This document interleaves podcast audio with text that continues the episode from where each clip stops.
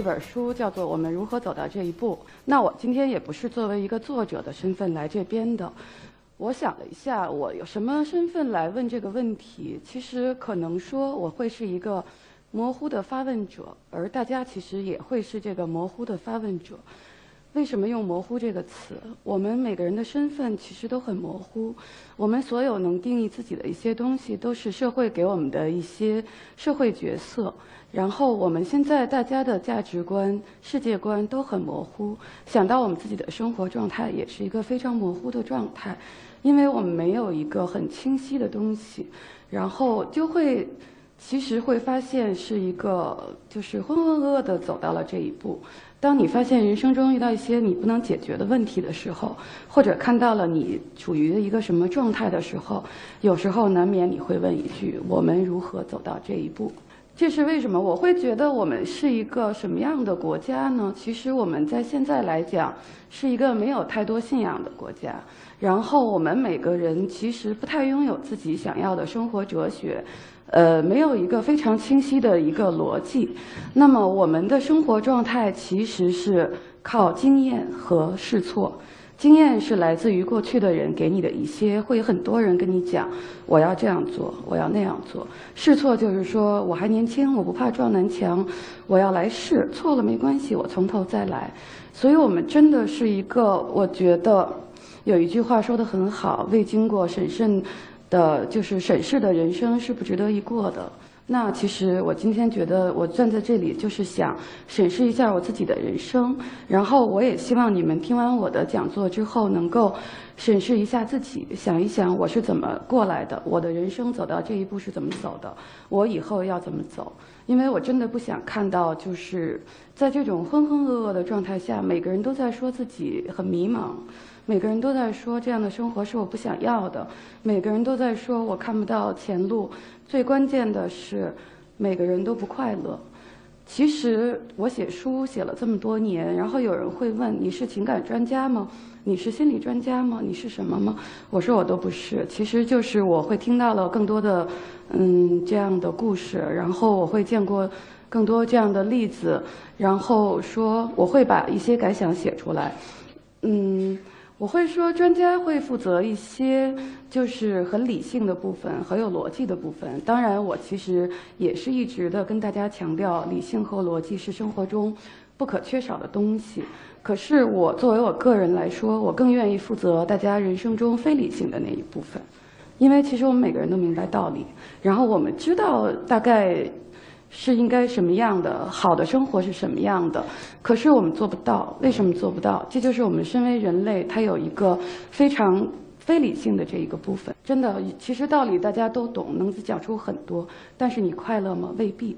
然后我们还会有一些经常犯的错误，就是说我为了我将来人生的快乐，我为了一个所谓幸福的目标，而我忽视了现在。那我会也会跟大家来讲，就是如何能够。让你开始重视这一刻的快乐，让你自己先觉得你的生活是值得一过的，让你找到一个很好的一个逻辑，然后往下进行。这样的话，我觉得其实未必人生需要一个标准答案，然后大家都可能会找到自己的，呃，可以到达的地方。那我最近的这几年的一个感受比较深刻的就是说，我会觉得人生有几件事情是很重要的，呃，第一个是爱。第二个是美，第三个是生活，这个是你人生一个非常立体的一个层面，需要你关注的东西。那可能也是大家都比较熟悉我，可能关于情感的方面写了很多，关于爱这一部分，那我可能会先来讲一下有关于爱、有关于爱情的这一部分。这个可能也是大家都比较关注的话题吧。嗯，可是真正的爱情应该是什么样的呢？就是我们会把爱情怎么来看待它呢？它在你的人生中占有多大的一个比重呢？这都是一个嗯，可能需要理性思考的问题。其实，在我的呃这几年的一些咨询案例中，或者是情感专栏中，我会写到一些问题。我说我能够看到的问题，基本上就三种。第一种就是说我爱他，他不爱我怎么办？第二种就是，嗯，我们两个很好，但是他出轨了怎么办？第三个问题 就是说，我们两个确实很好，但是他不听我的怎么办？对，所以其实总结下来就是说，呃，第一个是得不到，第二个是已失去，第三个就是说，我要能够控制，我要完全控制场面。当这个满足不了的时候呢，他就会生出很多的烦恼。那么我会觉得，我看到的另外一个现象就是说，这个可能在女性身上存在的问题比较大一点。他们会把爱情当作来满足人生幸福的一个非常重大的指标。那包括社会，包括自己给自己的一些压力，就是说。我能够谈一个很好的恋爱，然后我能有一个很好的归宿，那么我的人生就是幸福的。反之，它就是不幸福的。然后，这种对爱情的孤注一掷的重视感，非常像男人在事业上孤注一掷的重视感。男人会强调，他们会在工作中寄托了太多的这种期待，觉得说，嗯，我要在工作中实现我人生一切的快乐、成就感和热爱。那么，其实你会发现这两个事情在我们当下社会碰到一起的时候呢，它就会是一个非常好玩的现象。当女人对爱情、对婚姻寄望是如此之重的时候，她其他的东西是需要男人来满足她的。那男人当他想满足这一切，然后他才能被称为成功人士的时候，那他对爱情其实就对他来说变成了一个可以衡量、可以物化、可以量化的一个标准。那么，这个我们现在也就会看到无数的这种感情故事，是在这个两个价值观中来回的嗯切换吧。就是我们是是就是久而久之，其实都会忘了说，它到底是个什么东西？爱情。那我们应该用什么样的态度去爱？我会看到，就是说，之前我写过一句话，我说，其实爱情中需要的一些基本的素质。其实一些基本的是非观是每个人在自己的十岁之前所受的教育里边都应该学到的，他就需要一些非常基本层面的是非观，还有一些就是开放的两个人交流的时候具备的一些基本的很好的品质。那我现在在看到的就是我们每个人都会在里边加太多的诉求，以及就是会觉得能够让对方以。牺牲自尊的方式来满足自己的一切要求，这样好像才是爱。其实我们可以看到，我们现在流行的一些很多的笑话也好，还是鸡汤也好，它都是强调的是一种，嗯，我可以称之为畸形的情感观。有一种是说，真正好的感情是需要考验的，于是大家就会用各种各样奇怪的方式去考验，就是。恨不得就是说，嗯，你为我去死，这个才叫真爱，对，就是说，然后我说的一切的话，你都需要说去做，你要听我的才是真爱，是一种非常强的占有欲和控制欲。还有一种就是觉得，一个是考验，一个就是这种极端的情况，一定是要牺牲自己的某一部分的东西，无论是物质层面还是精神层面，然后。一定是要极其极端的场面，就是所谓的，呃，重大疾病，所谓的，嗯，就是惨烈的事故，这样才能证明。但是我们每个人的生活，你们需要就是碰到这样的事情吗？你们需要用这样的方式来证明吗？不，当你不需要的时候，你就会发现我们所有的人都一地狗血。其实计较的还是说你怎么样，我怎么样。这就是为什么我一直在强调一些非常朴素的。然后非常基本层面的爱情的这种价值观吧，因为我希望大家其实回去可以想一想，就是灵魂这件事情对大家还有多么重要的意义吗？就是你真的是需要一个就是很完美的结局给大家看吗？然后我会觉得现在确实是一切都是一个在我们现在这个环境，一切都会比较实用，然后会比较现实。呃，谈到这个问题的时候，也会说大家会做出一个生活中最现实的选择。那么，我觉得如果有人在谈灵魂这件事的时候，其实是很多人会笑话他们，好像确实太虚妄了吧。但是，我觉得当你们真正想到了这个问题的时候，其实就有很多问题不会在我的面前再来问。比如说，他不听我的话怎么办？你觉得一个灵魂伴侣需要问这样的问题吗？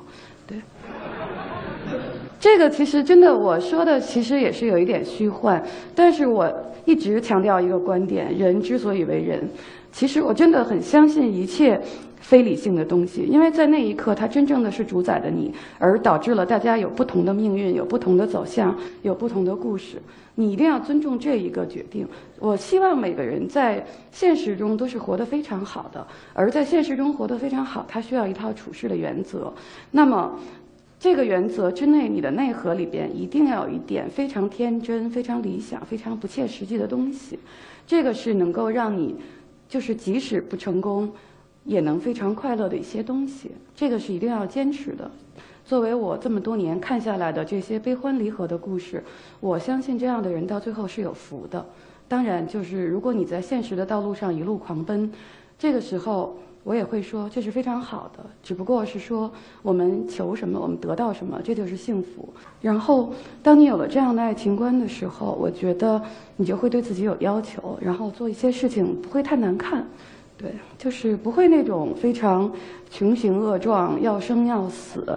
这个是一个非常矜持的一个尊严。嗯，即使是两个人爱的死去活来，我觉得当然这就是一个形容词，真的死去活来一点都不美好，请大家相信我。然后，这个事情其实也是由审美决定的。我非常想给大家讲一讲有关于审美的东西。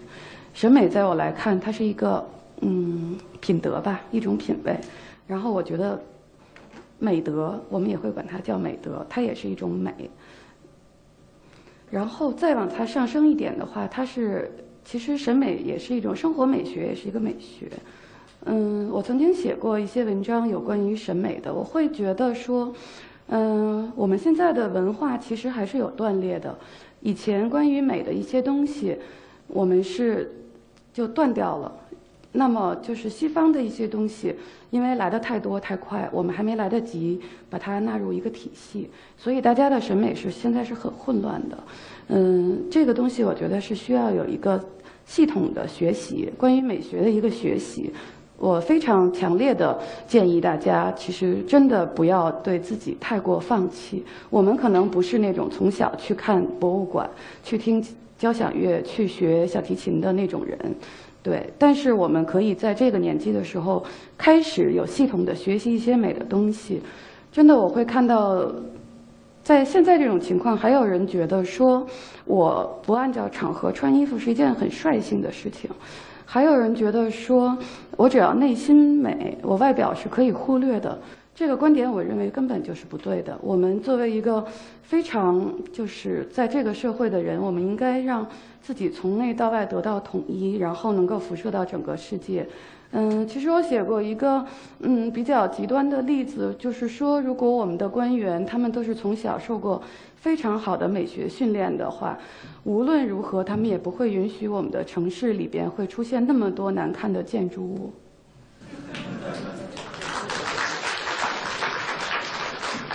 这样的话，我觉得就会上升到确实是一个。呃，很大的层面的问题了，真的是做人，我觉得要有对自己有要求。那么培养自己的审美，培养自己的生活美学，你是可以来辐射到整个社会的。你其实会看到我们街上的商店的那种广告牌，永远用不对颜色，不是过于刺眼，就是过于不饱和，没有一个纯正的颜色。你可以看到我们那些，呃，政府会把一些真正的古迹拆掉，然后盖成那种特别烂的仿古街。然后我甚至会在西藏看到民族的民居都会是玻璃钢的屋顶。就是在这个瞬间，其实你是会很绝望的。那么能干出这些事儿的人都是什么人呢？我觉得，未来能干出这些事儿的人，其实可能很有可能今天坐在这个现场，就是。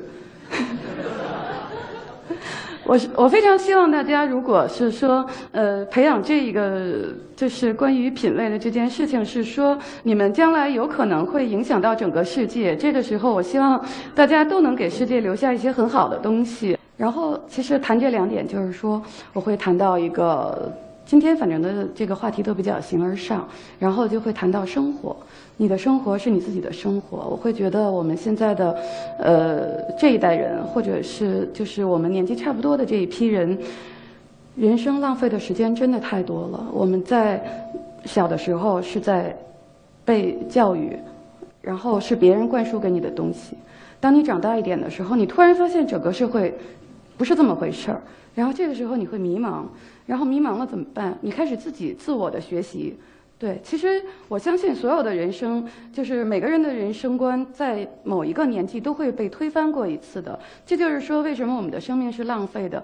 你没有办法，最后你只能自己不得不从书本上和自己在社会上亲身的一些经历来揉搓出一个非常怪异的现实的价值观。然后我们会更多的等待，期待未来的日子会更好，从来没有想到今天需要做些什么。然后我有一个高中同学，他从他的十六岁开始到他四十岁，他每次见着我的话都是一句，就是那么一句话：现在的生活不是我想要的。对，后来我就会问他：你到底想要什么？你为此又做了些什么？然后他发现他真的是说不清楚的。然后我就会觉得我们一直在不停的试错，不停的等待，在这个中间浪费了太多太多的生命。然后，可是这怎么来弥补呢？就是一个自我学习的过程，因为我真的今天我觉得没有一个什么观念要告诉给大家。其实我就是说，大家一定对自己的人生不要让它太过于现实化和物质化，一定要给自己留一些天真的、愚不可及的念头。这个是让你人生真的能够找到快乐、能够觉得有意思的事情。非常希望大家能够说想一想，我需要找到一种什么样的学习方式。来自我进化我的人生，只有这样的话，你不断的自我进化，你找到自己的这条路。然后我觉得，那我们也不能说人生好像有意义，人生好像嗯很虚无，这些话都是不需要定义的。我觉得最后其实你会觉得我的生命没有浪费，我的每一分钟都在做一些事情，这些事情可能让我自己快乐，可能让别人快乐。我觉得那真的就足够了，谢谢大家。